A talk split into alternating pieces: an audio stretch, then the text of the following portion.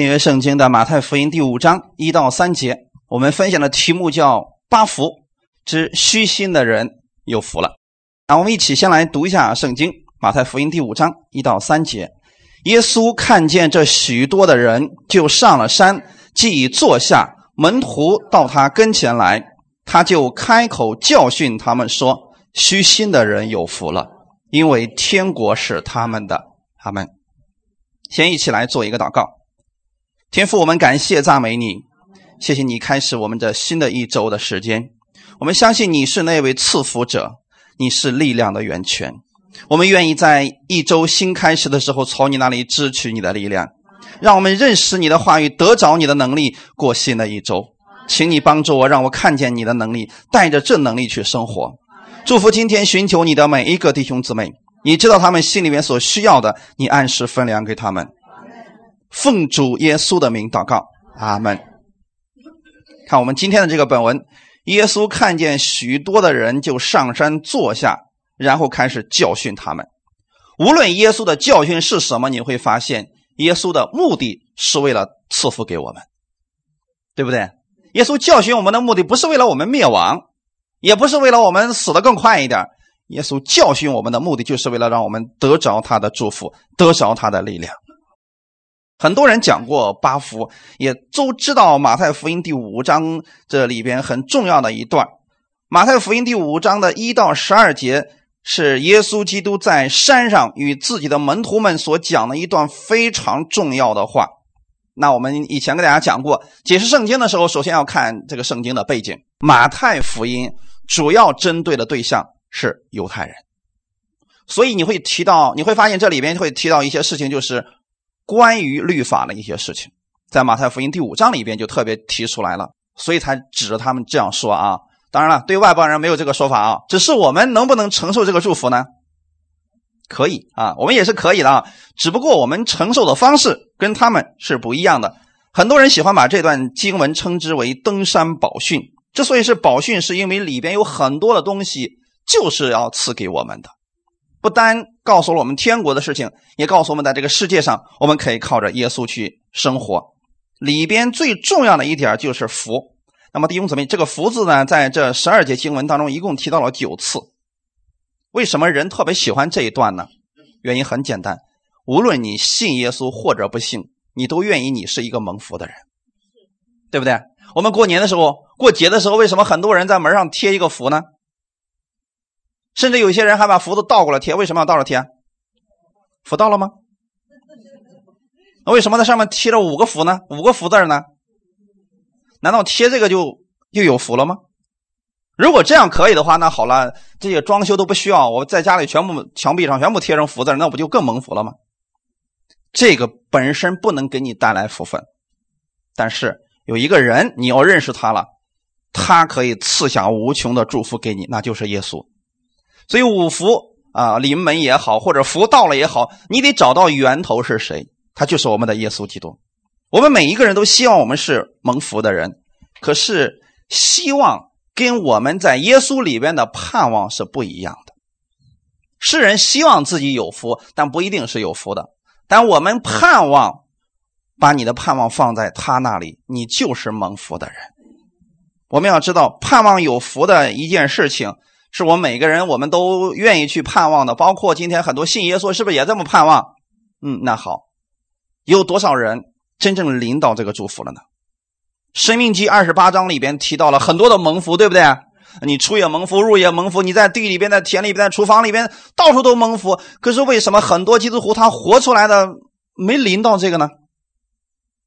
区别在什么地方？到底问题出在哪里？信错了，信心。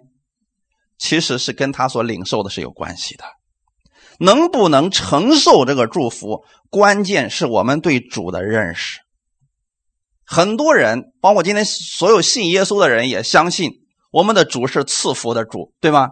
但是很多人并不相信神是否愿意在这个时候赐福给我，特别是在你们失败的时候、软弱的时候、灰心的时候，或者说你离弃神的时候。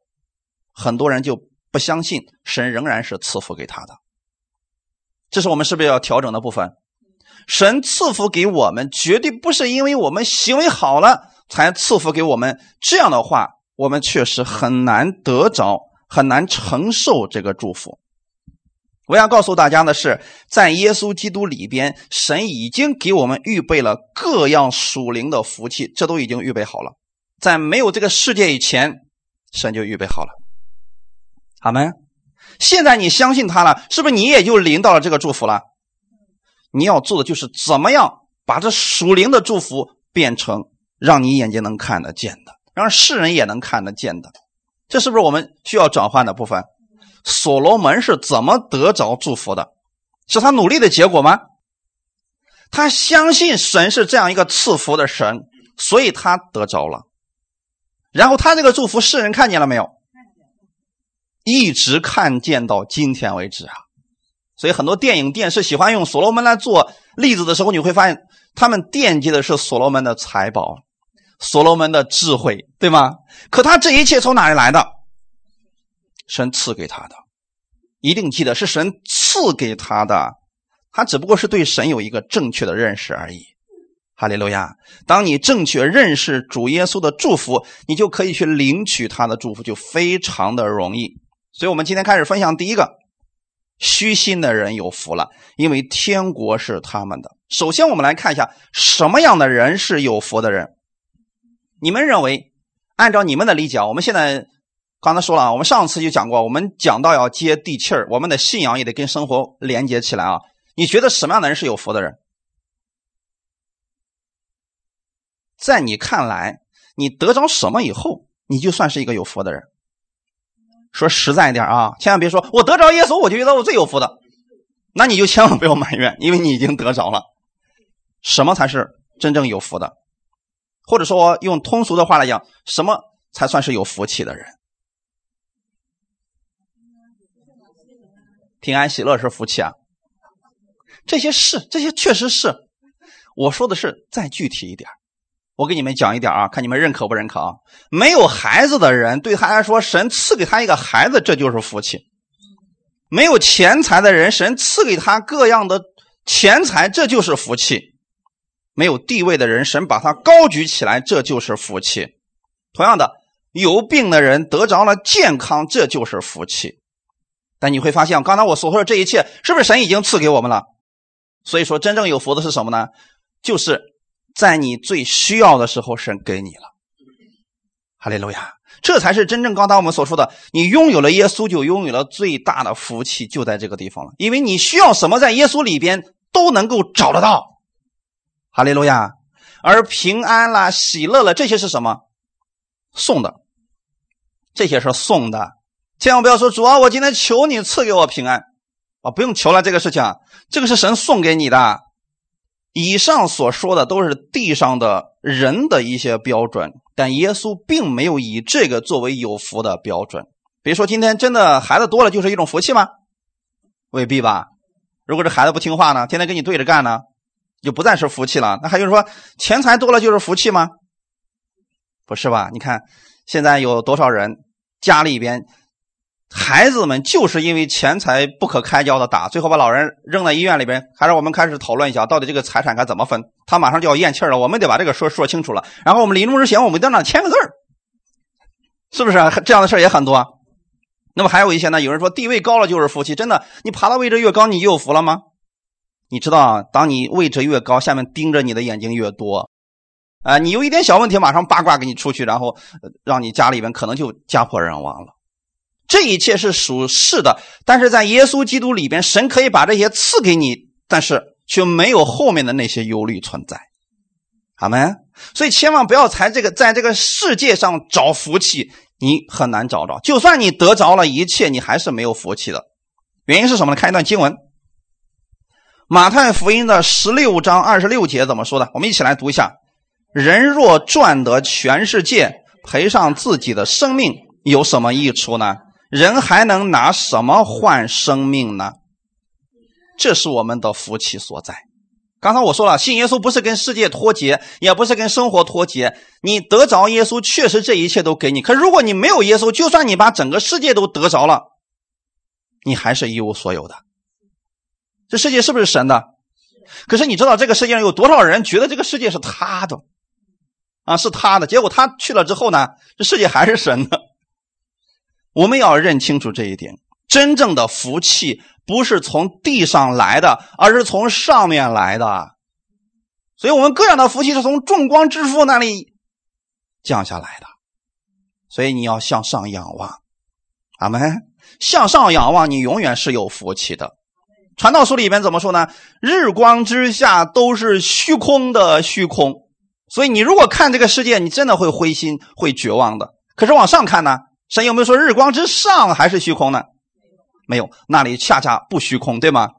如果我们的眼光跟世人一样的话，我们往下看，往地上看，有一天会灰心；朝人去看，确实会绝望的。可是你向神去举目，永远不会灰心的。圣经当中对有福的人的一个定义啊，看他到底什么样的人是有福气的人。罗马书第四章六到八节，我们一起来读一下。正如大卫称那在行为之外蒙神算为义的人是有福的。他说：“得赦免其过、遮盖其罪的这人是有福的；主不算为有罪的这人是有福的。”阿门。你现在蒙到这个祝福了没有？怎么得着的？如果没有耶稣上十字架代替你的罪，你根本得不着这个祝福。你就必须像犹太人一样。去努力的苦修，努力的去遵守神的神的诫命，然后来换取祝福，对不对？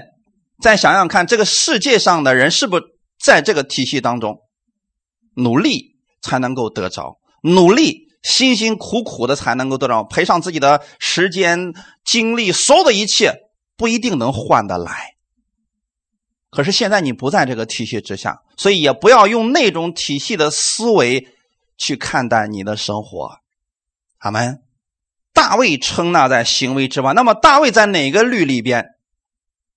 是在行为换取呢，还是在我们的信的范围之内？其实大卫是在律法之下的人，对吗？如果他真的明白了信就可以得着，他也在这里边呢，他就不会说这个话。他说什么？那在行为之外蒙神算为义的人是有福了。那么大卫犯罪之后有没有受到神的惩罚？因为他在那个律里边，哈利路亚。所以世人的律是什么呢？他们强调的是因果报应，这个其实也是正确的啊。你种的是什么，你受的就是什么。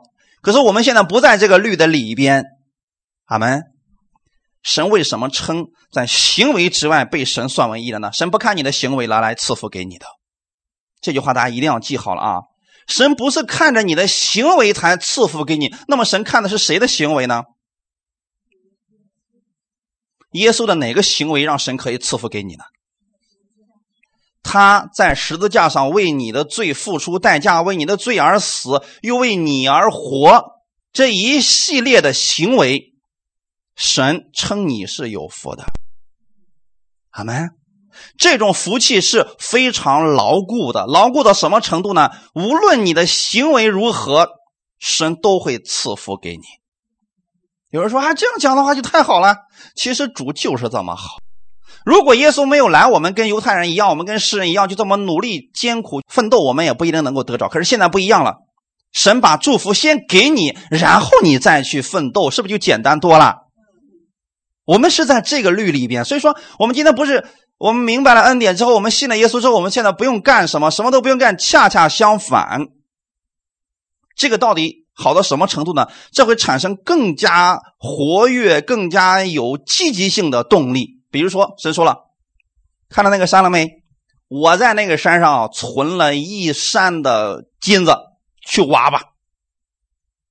神说完这个话之后，你心里会是什么想法？当你去挖的时候是痛苦的吗？有劲儿吗？你会不会说：“哎呀，今天不想去啊！这个老板实在太太刻薄了，竟然让我去挖金子。”不是这样的吧，弟兄姊妹？可是如果神说了：“嗯，我可能在这里边埋了这个金子啊，看你的行为了啊。你行为如果表现好了，你去挖就会得着；如果你行为不好，你就挖不着。”那么这种情况下，你挖一年、两年、三年都挖不着，最后你会说什么？骗子！你会说神是个骗子，对不对？可是现在不是靠着你的行为来换取祝福，让你成为一个蒙福的人，是神已经预备好了，他说了就一定会成就的。你的一生都在做这个事情，就是发现神的祝福，然后把它获取回来。其实一生就像寻宝一样，人生很有意思啊。如果没有耶稣，我们的人生就没有意义了，你失去了你的动力和目标了。所以神在这里告诉我们，就是你不是在行为那个律里边，是神算你为义，神称你为义的，你是有福气的人，而且各样的福气神都给你预备好了。我们基督徒呢，之所以是有福，我们会有比世人更宽的一个路，知道是什么意思吗？你看世人去看那个那叫什么黄页啊，那个算一下，嗯，今天不宜出行，好了。今天本来有客户说不去了，今天不能出出行，一出行这个客户也泡汤了。他们说，嗯，今天不能动土，今天不能怎么样，今天不能。你会发现是不是跟犹太人那个律是一样的？今天不能做这个，明天不能做这个，后天不能做这个，还挑一个什么日子啊？黄道吉日。我们比他的路是不是更宽了？对我们来讲，哪一天是黄道吉日？谁的路更好走？每一天都是被神赐福的日子，不是更好吗？你干嘛非得像过去那样？哎，我算一算，今天不行，这个日子不行啊。对我们来说，哪一天都是好日子。所以我们说，奉主耶稣的名，每一天都是好日子，每一年都是喜年，因为耶稣改变了这一切了。过去呢，犹太人五十年才等一个喜年，我们现在呢，我们每一年都是啊。二零一七是喜年，二零一八也是，再往后过还是。所以每一天我们都在神的祝福当中，原因是什么呢？耶稣为你改变了这一切。如果没有耶稣，我们就在那个律里边，得赦免其过、遮盖其罪的这人是有福的。赦免其过，证明你是有过犯的；遮盖其罪，代表是你有犯罪的。但是神不看这一切了，把你的过犯赦免了，仍然赐福给你；把你的罪过遮盖了。仍然赐福给你。当然，现在不应该用“遮盖”这个词，因为大卫是想说：“哎呀，你看我犯罪了，神能遮盖就好，不追讨我的罪就好了。”可是现在你确实是蒙了这样的祝福的人。第八节，主不算为有罪的，那说明你没犯罪吗？主不算为有罪，就证明你确实还在犯罪，但是神仍然赐福给你。有人说了，这种讲法很危险，正是这种讲法能让人脱离罪。神不纪念你的罪，你会被神的爱吸引，会被他的这个恩典吸引，从此以后远离罪恶。这样的人是有福的。阿门。这一切你都会发现跟一个人有关系，耶稣。耶稣在十字架上的救赎，让你成为了一个有福的人，而且这是在行为之外，你是蒙福的。切记，弟兄姊妹，在任何时候。不要觉得你行为好了，神才赐福给你，而是因为神不断的赐福给你，你的行为就好了。哈利路亚！神不看你的行为，仍然赐福给你，仍然称你为义。阿门。不信的人靠的是自己的行为来获取，但我们不是，我们是领受他的祝福而生活。当你知道这样的话。你愿不愿意更多的去了解神的祝福有多少呢？愿意的话，你们回去自己读圣经，因为福的多少、详细到什么程度，都在圣经当中记载了，那是跟你有关系的。看一段经文，《诗篇》第一篇二到三节，我们一起来读一下：“唯喜爱耶和华的律法，昼夜思想，这人变为有福。”他要像一棵树栽在溪水旁，按时候结果子，叶子也不枯干。凡他所做的，尽都顺利。阿门。今天我们该如何应用这段话语呢？经常去默想神的话语，更具体的来讲，去默想耶稣基督的话语。昼夜思想，就是你无论什么时候，你去想神的话语，你都会蒙福。意思是什么呢？你会知道你该怎么去做，你该遇到问题的时候，可不可以默想神的话语？你就有力量了，你就有智慧了。阿门。然后后面就跟我们的生活有关系了啊。第三节说，他要像一棵树栽在溪水旁，按时候结果的叶子也不枯干。这是不是用一棵树来形容我们？后面那句一定要记好了，那是给你的一个准确的表达。凡他所做的，把这个他换成谁？我们一起来说一下：凡我所做的，尽都顺利。阿门。这是不是果子？没错，这个是果子。那怎么得到这个果实的？千万别说遵行他的话语，遵行他的律法。完了，默想，就是默想，就是默想。阿门啊，就是默想神的话语。默想的过程当中，你会发现你的一切开始被发生改变了。就这么简单，弟兄姊妹，经常去默想，你的行为就会因为你的默想而发生改变。你知道我们人的行为是由思想决定的吗？你怎么想，你就怎么去行。所以要想改变你的行为，最好的方式是什么？改变你的想法。所以我们经常会说，更新你的思想，用神的话语去更新你的思想，你的行动就跟耶稣差不多了。阿门。当我们遇到问题的时候，你可以去默想神的话语，神的话语就是你的力量和帮助。在这一点上，你是有福的。你们思想一个问题：世人在遇到自己不能解决的问题的时候，他们该怎么办？假如你没有耶稣，你现在遇到了一个头大的事情、头疼的事情，你怎么办？知道我以前不信主的时候，我是怎么办的吗？任何人都解决不了的问题，突然降到我头上去了，这是不是临到了？临到之后，我会怎么做呢？我发现人帮不了我了，我就开始求神了。虽然那时候我不信神，但我还是会求神。这个是世人的特点你知道我那时候怎么求神的吗？我把我所能知道的神逐个念了一遍。还好一点是什么呢？我姑姑就是那个现在用现在的话就是神婆子，各式各样的神，我从小都知道他们的名字，就是我不我不依靠他而已啊。那么既然我家里面有这么一个传统，各式各样的神我都知道名字，可是我不相信他，我觉得他们神叨叨的，就天天拜那个假神有什么意思呢？我不信这些。但是真的在我无路可走的时候，我突然跪在床上，我开始。财神行不行啊？估计不行，他是管财钱的，这问题解决不了。那么其他的神，我说算了，说不定人家有这个能力呢。我把所有的神都念叨一遍，结果还是问题都没有解决。那么今天你还用得着这样吗？一个就够了，就找耶稣就够了。哈利路亚！所以你信了主之后，你确实是有福的人，因为你永远不会灰心。你永远不可能说我不知道去找谁去帮助我了。你永远有一个可以依靠的对象，那就是耶稣。无论何时，你可以去依靠这位主来帮助你。阿门。我们分享第二点：有福的人心灵是贫穷的人。我们中文讲什么样的人有福了？虚心的人有福了，对吗？其实，在原文希腊文当中，它指的是。正好翻过来啊！我今天要给大家讲一点，为什么用希腊文来讲呢？因为有一点区别，给我们中文的啊。按我们中文来讲，虚心的人有福了。你怎么成为有福的人？一开始你们回答了怎么样？虚心。那么什么是虚心？虚心在我们过去认为什么是虚心？谦卑的人，谦卑的人就有福吗？好像不行啊。如果那样的话，我们都谦卑点好了。发现还不行。所以中文这个语句呢，跟原文稍微有点差别。原文正好是倒过来的，怎么倒过来呢？就是说，这样的人是有福的，他是心灵贫穷的人。虚心原文是指在灵里边的贫乏，他不是指行为品德上的要求。一定记好了啊！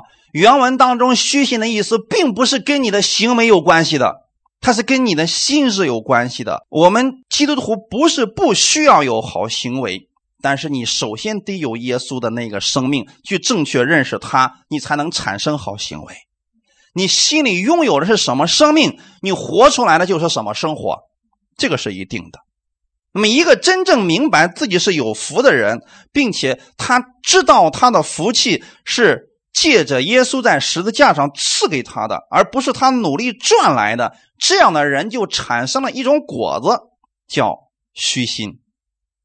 他们他懂得自己站在神面前是什么位置。那你知道你在神面前是什么位置吗？你是神的爱子，这是不是你的位置？哎，但你记得，你永远不可能跟神一样。阿门。有些人错误的引用圣经说啊，那太好了，圣经当中既然耶稣给我们成就了一切，我们要用圣经来宣告。诗篇那一句话说啊，你们说你们自己是神，我们可以宣告我们是神，这样对吗？你是神的爱子，阿门。如果人有一天守不住自己的位置的时候，他要么极度的自卑，要么极度的狂妄，阿门。你不知道你是神的爱的，你说：“哎呀，我是卑贱的，我是被呃世人厌弃的。”我就像保罗所说：“我是世上的渣子。”那么，请问你的生活会是什么样子？你看起来也是谦虚的，也是虚心的，你会是什么样子？你会觉得自己什么都不如世人，是不是有这样的基督徒？他不敢给别人传福音，原因是什么？我比别人低一等。你看人家有钱有势有地位，人家什么都比我好，我怎么好意思给人家传福音呢？你忘记了你的身份。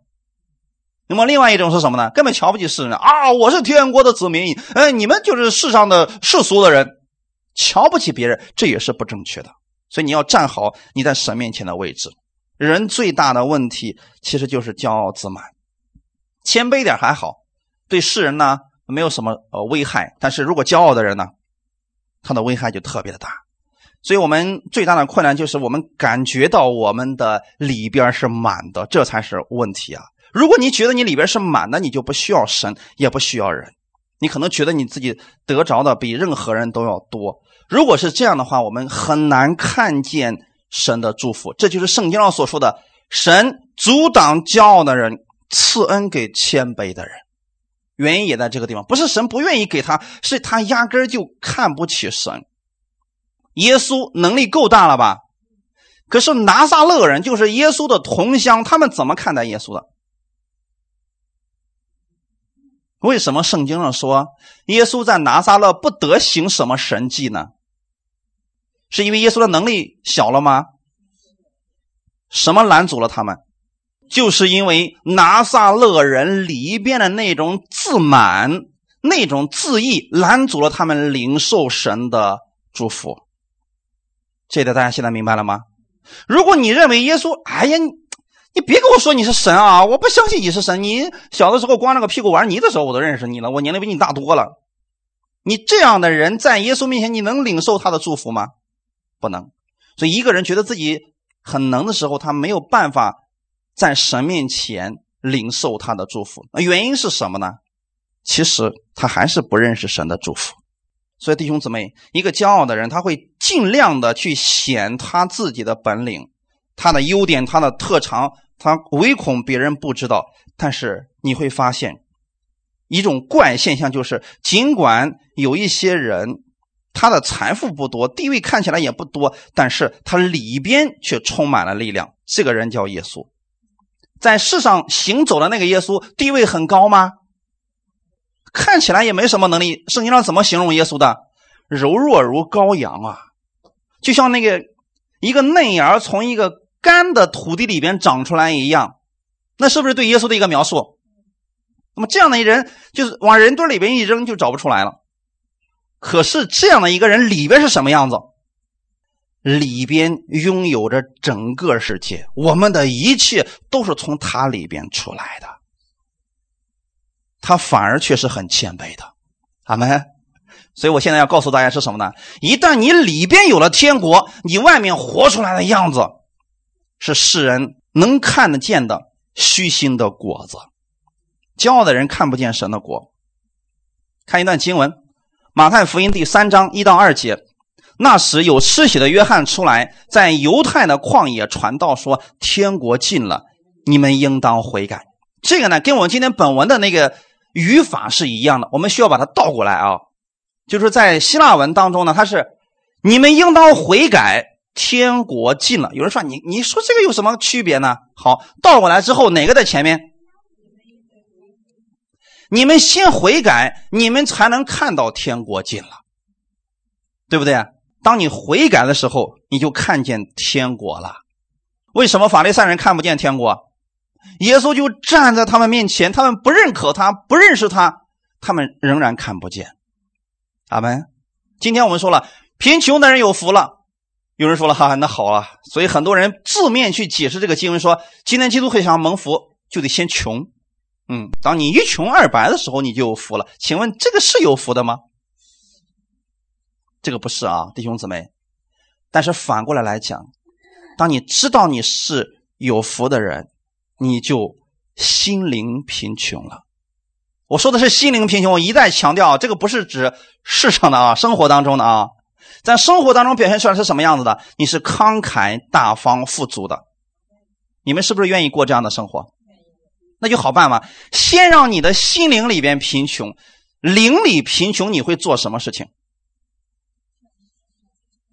你就会不断的去寻求神的话语，就怕你灵里不贫穷，你会说啊，行了，那圣经我都知道了，我都背过了，我都怎么怎么？你会发现你不是贫穷的，你得不着这个。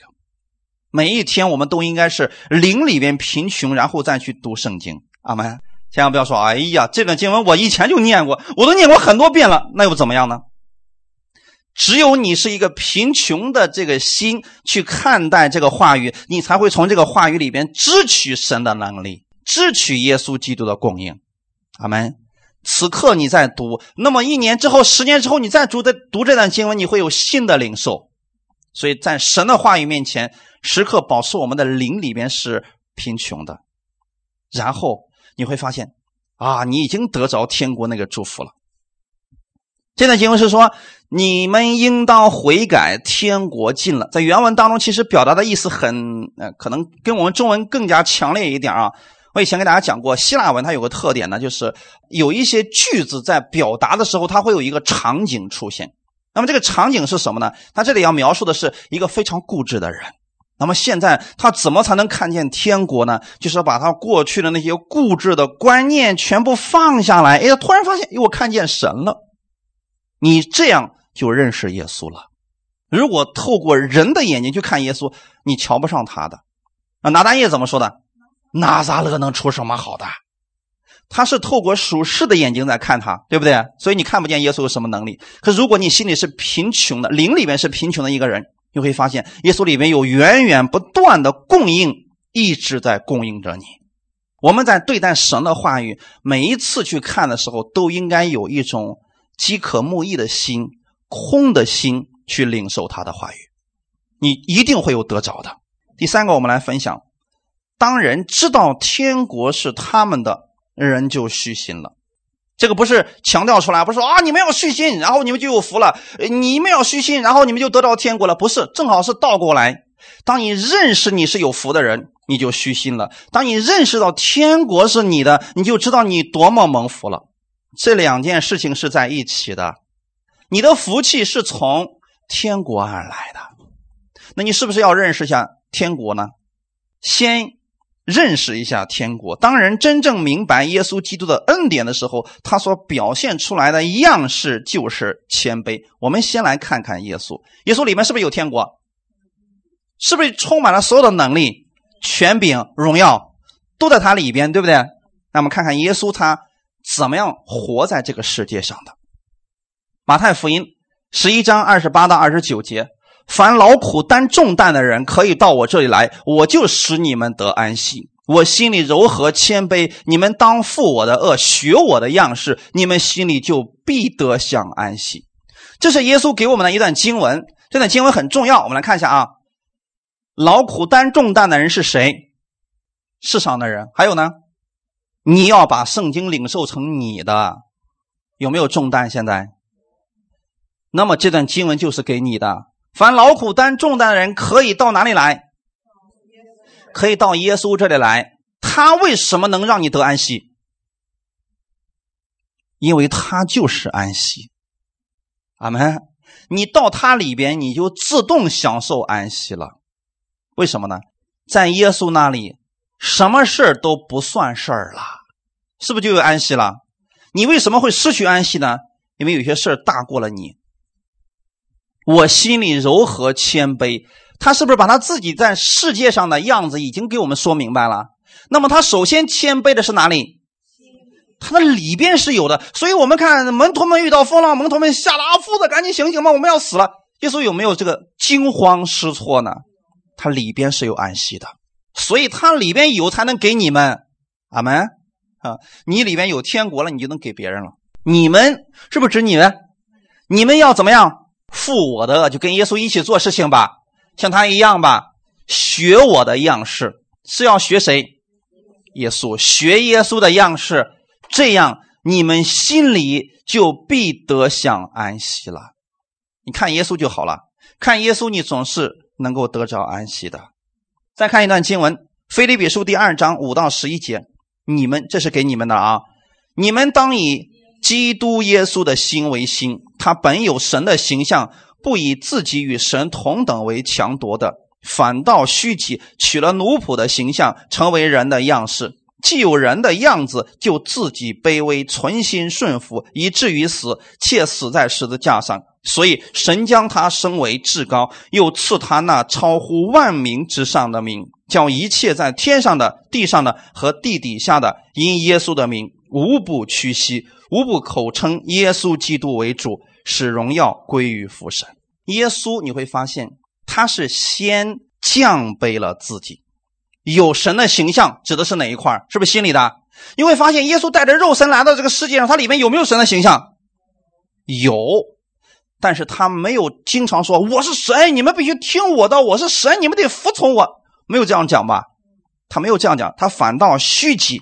什么是虚己？今天我们讲的虚心，反倒虚己，取了奴仆的形象。奴仆跟主人他是有区别的啊，奴仆是做什么的？做服饰的，所以耶稣来呢，他做服饰，不断的做服饰，不断的做服饰，这就是人的样子啊。这样你会发现，一个真正内心里边有最大权柄、最高荣耀的人，他表现出来是什么样子的？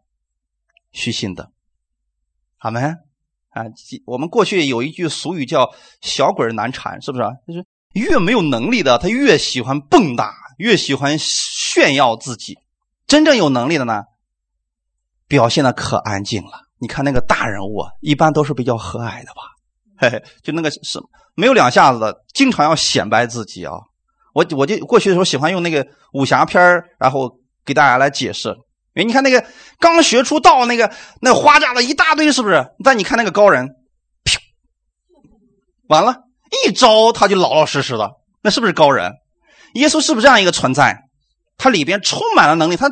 从来不炫耀自己的权柄和能力，已经有了。哈利路亚！他既有人的样子，就自己卑微，存心顺服，顺服我们的天赋。凡事都顺服天赋。阿门。当他顺服的天赋，你会发现这是不是果子？是因为他对神完全的相信，所以神将他升为至高。愿不愿意有一个高位？神会把你举起来。阿门。然后呢，又赐给他那超乎万民之上的名，所以你会发现荣耀、能力、权柄这些，是不是都在耶稣基督里边？耶稣已经得到这一切了，可是现在的问题是，他把这一切赐给你了，叫天上的、地上的、地底下的，因耶稣的名无不屈膝，这种权柄就在你里边。哈利路亚。真正你认识这个能力在你里边，认识这个权柄在你里边的时候，这个人就表现的极其的谦卑。耶稣为什么不随便开玩笑？原因很简单，他说什么都会成就啊，这还了得呀！如果他开玩笑说：“哎呀，你要死了，那怎么办？”这人就肯定活不了了呀。比如说，我们经常经常说：“哎呀，气死我了。”那耶稣如果这说这个话呢？所以，当你认识你里边的权柄、能力和荣耀的时候，你也会变得非常的谦卑，而且说话不再那么随便了。你看，国家的元首有哪句话在外面胡说八道的？没有吧？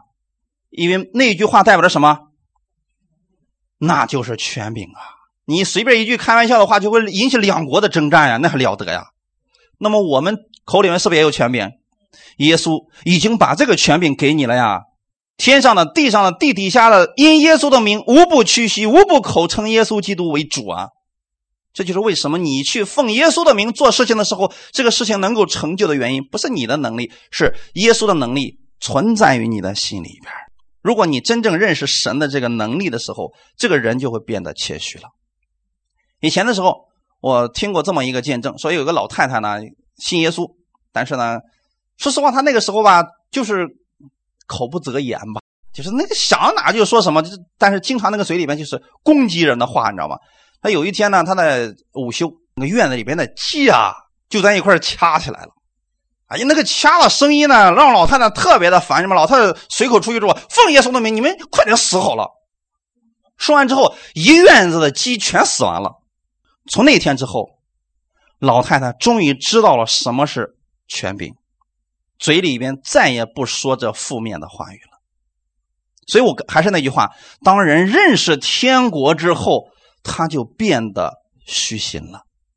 恰恰是因为很多人不认识天国，不知道自己是有福的人，所以才会经常咒诅自己：热死我了，气死我了，烦死我了。你认识之后，你从今天开始就不会这么去讲话了，你的行为也就会发生改变了。哈利路亚。还有一点是什么呢？当我们认识了神的能力、神的伟大、圣洁、美善之后，我们就知道自己是贫穷的人了。贫穷的人有福了吗？就是说，当你真的。你知道你是有福的，你也知道天国是你的，同时你就会得出一个结论：我是贫穷的。灵里面我们是穷乏的，阿门。你说我拥有耶稣的权柄，我可以医治病人，好，这个是不是已经很大了？跟耶稣的能力比起来呢，还是贫穷的。耶稣告诉你的这一切的目的是为了什么？让你支取更多的，不要以现在这个就满足去骄傲，他那儿还有更多的。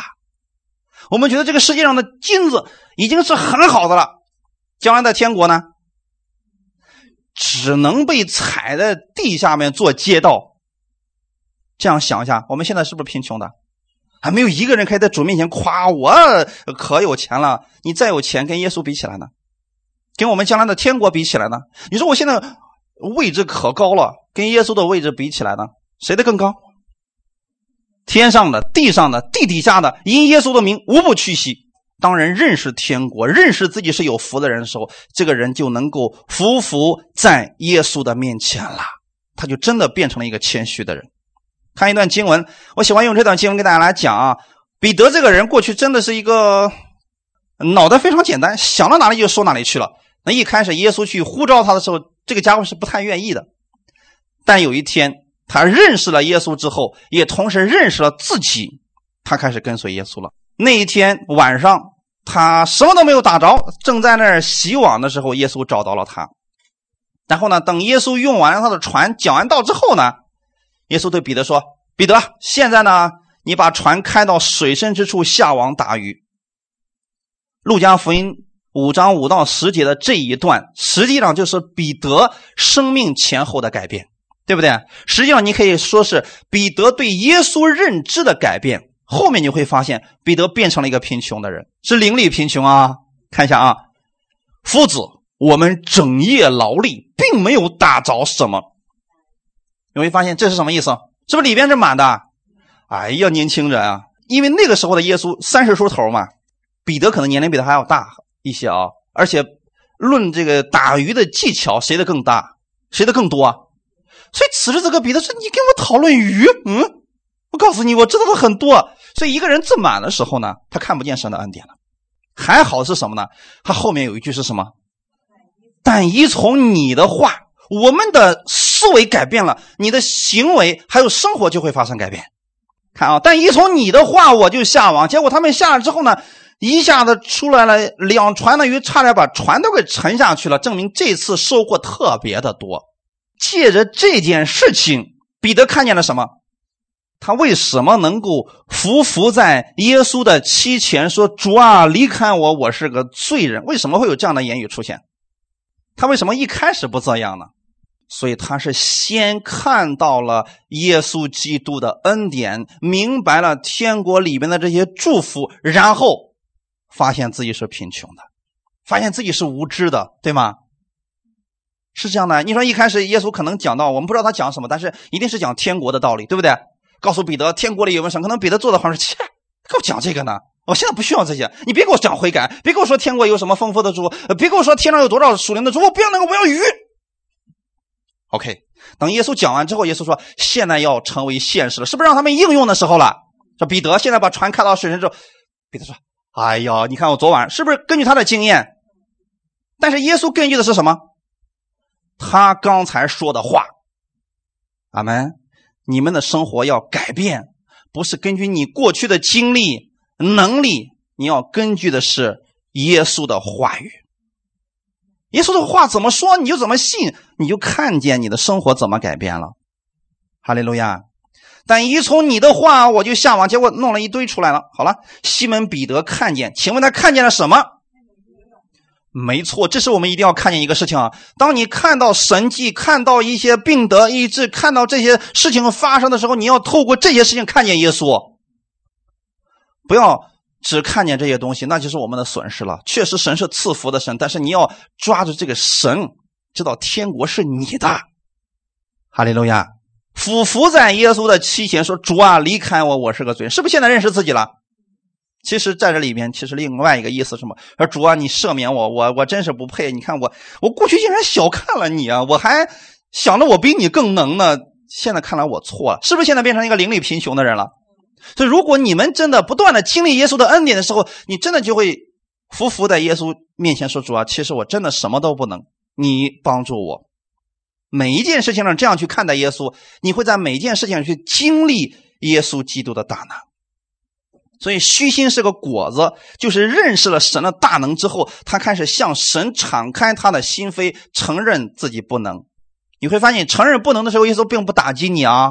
这跟人面前不一样，在人面前我们说：“哎呀，我可卑贱了，我可不行了。”怎么？别说，我看你也是这个样子。完了，你自己被定罪了吧？可是你当你来到主面前，你承认自己什么都不能的时候，耶稣说：“没关系，我可以赐给你能力。”当人真正认识到自己在灵里面是贫穷的时候，耶稣说出了原因，是因为天国是他们的。这个虚心是果子，原因是什么呢？天国是他们的，他们知道自己是有福的，所以结出了这个虚心的果子。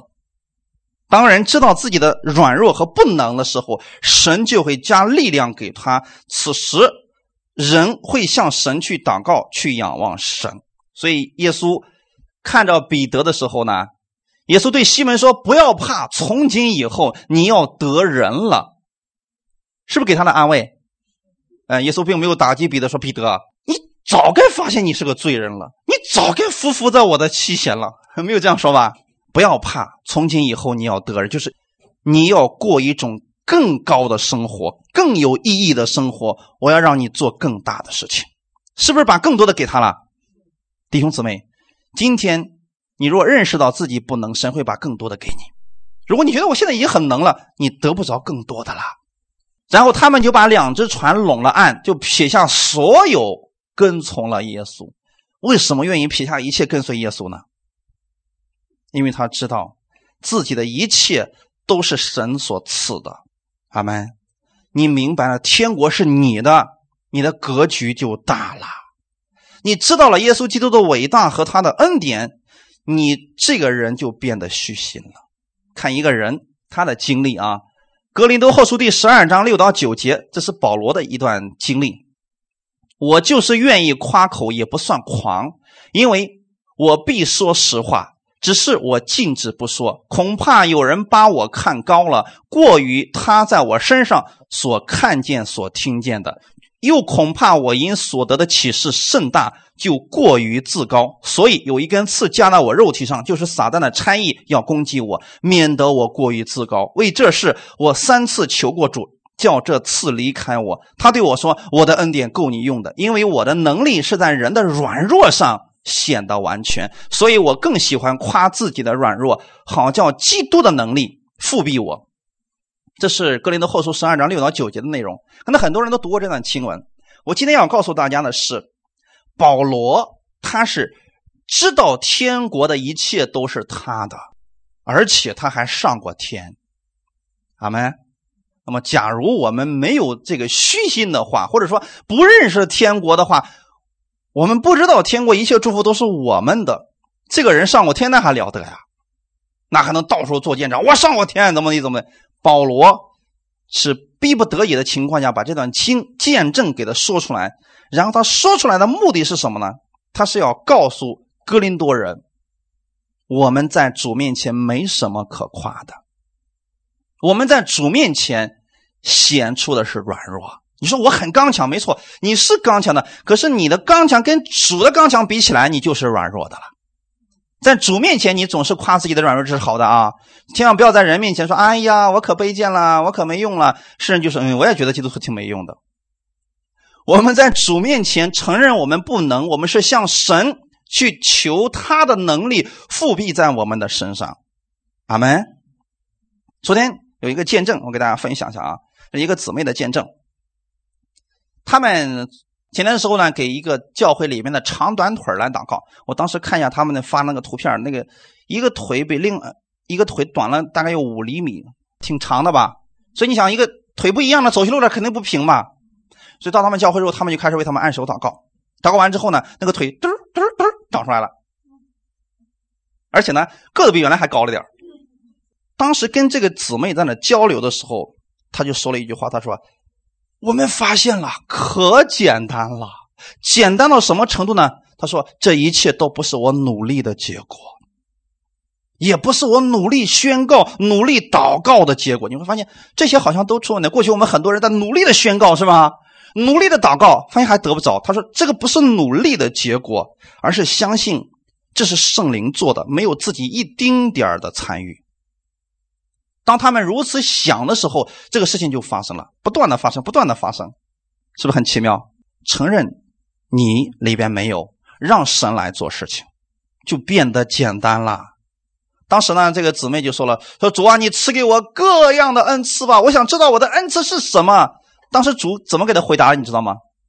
我已经把最好的恩赐赐给了，那就是你是我的管道，你是我的管道，什么意思呢？你不要觉得你有什么恩赐，你觉得很厉害。不，你只是我的管道。如果需要医治的时候，我会透过你这个管道把医治送出去。阿门。如果需要给别人安慰的时候，我会把安慰的话语透过这个你这个管道送出去，这不是更好的吗？哈利路亚。所以我们要把我们的眼界打开了。他一直在强调说，我们就是一个管道，我们就是一个管道。那你们有没有发现？每天早晨你们收到了我所写的那个灵修，我会经常使用说：“主要我知道我是祝福的管道，是不是经常会提起这个词？我是让你们知道，我们只不过是个管道而已，重点不是这个管子，是这个管子里边的事情。但是不要让这个管子堵了，什么时候堵呢？我们自己的自我膨胀，然后就堵住了，让它是通的。主要我什么都不能，请你帮助我，你透过我来做事情，简单了，哈利路亚。所以。当我们呢越来越经历神这样的大能的时候，人就会变得越来越谦虚，因为你会意识到，原来天国的一切，我们都可以去支取，用来帮助人、造就人。这个恩典实在是太大了。路加福音十五章里边讲到了大儿子和小儿子的那个故事啊，其实要强调是那个父亲，那个大儿子是不是不认识他父亲给他的能力？他也不知道他父亲多么的爱他。他父亲给他解释的时候怎么说的？儿啊，你常和我同在，我一切所有的都是你的。如果你的朋友需要你给他们来一只羊羔来庆祝一下，给他们带去欢乐，那你就去拿吧。好没？同样的，我今天把这个话语让你们应用在生活当中。如果你的朋友需要得医治，那么你就从神的国里边把。医治拿过来，然后呢送给他，透过你这个管道给他，这样就显示出来我们的天国是丰富的。哈利路亚，是不是很简单？神的话语越这样去用的时候，人就变得很谦卑了。啊，我就是一个管道而已。很显然，小儿子是明白了他父亲的这一份爱，所以我也相信小儿子回来以后不再自夸了。他真的知道，他一切是他父亲赐给他的，所以我还是这句话：当我们明白天国是我们的，我们整个人就会变得虚心起来。当你知道天国是你的，你知道你是有福的人，你的福气不是这个世界上来的，是从上面降下来的。所以从今天开始，对自己说正确的话语，相信你是祝福的管道。你的生活当中就会见证神这样的大能，阿门。最后呢，我们来默想一段经文，然后我们就结束。这是我们这一周给大家送给的大家的经文，我们可以用这段经文来默想。以夫所书的第一章三到四节，我们一起来读一下。愿颂赞归于我们主耶稣基督的父神，他在基督里曾赐给我们天上各样属灵的福气，就如神从创立世界以前，在基督里节选了我们，使我们在他面前成为圣洁，无有瑕疵。阿门。这段经文你们这一周可以去默想，如何默想呢？经文已经出来了。现在我们首先要感谢我们的父神，我们的父神到底做了什么样的事情呢？他在基督里，请听好，你现在在不在基督里边？你怎么进入基督里边的？不是因着你的行为好你才进入到基督里边，而是因为你信耶稣，所以你已经在基督里边了。当你在基督里边的时候。圣经上说了，你在基督里边，神就已经曾是什么意思？已经啊，过去都已经给你了啊，曾赐给我们天上各样属灵的福气。你们知道什么是各样属灵的福气吗？你需要什么，神就能为你成就什么，而且是按照他认为最好的来给你成就。阿门。世人特别希望得着这样的福气，但是。你已经得着了，而且这个福气呢，不是你现在求才给你，什么时候已经给你了？就如神从创立世界以前，在基督里节选了我们，这是属灵里边的事情啊。用属世你就看不明白这段经文了啊，因为属灵灵里边的事情是不受时间和空间限制的。阿门。在基督里节选了你。使你在他面前成为圣洁，无有瑕疵。这就是你现在在我们天父面前的样子。他的一切都是你的。你在天父的面前是永远是圣洁的，是无有瑕疵的。也就是说，你是被神喜悦的。当你知道你是被神喜悦的时候，你现在所需要的，你可以坦然无惧的向他去祷告，他必然会赐给你。这段经文我们需要把第三人称，或者说。第二人称都换成我，然后你们去默想，就简单了吧？颂赞归于我们主耶稣基督的父神，他在基督里曾赐给我天上各样属灵的福气，就如神从创立世界以前，在基督里节选了我，使我在他面前成为圣洁，无有瑕疵。这句话是要证明。天国是你的，你已经拥有了天国各样属灵的福气，然后你的行为就会发生改变。阿门！一起来祷告，天父，我们感谢赞美你，谢谢你今天借着这样的话语，让我们明白我们是有福的人，因为我们知道天国是借着耶稣赐给了我，我已经可以拥有天国里边所有的祝福了，所以我相信我是蒙福的人。当我知道我是蒙福的人的时候，我整个人我就虚心了。我知道我在灵里面是贫穷，我还有很多不认识的很多的祝福我没有经历过。我愿意在生活当中经历你的福气，请你来帮助我，让我在这一周我在生活当中经历你的话语。我愿意把你的话语用在我的生活当中，我愿意成为你祝福的管道，请你使用我。感谢赞美你，一切荣耀的归给我们在天的父，奉主耶稣的名祷告，阿门。